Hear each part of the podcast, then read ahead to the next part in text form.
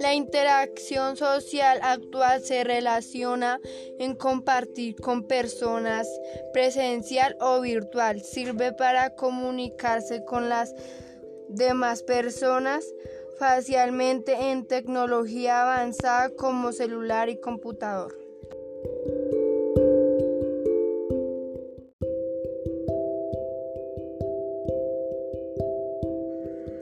La interacción social antigua con los primeros seres humanos se empezaron a comunicar con gestos, dibujos, pinturas, también otros lenguajes y señas.